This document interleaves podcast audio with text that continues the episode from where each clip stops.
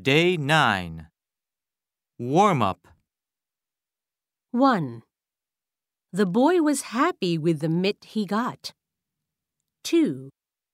The host of the party has to seat the guests properly. 3. My wife told them to buy a good mill. 4. It would have been more fun with you. 1. Meet.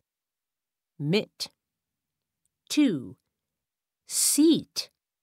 Sit. 3. Meal. Mill.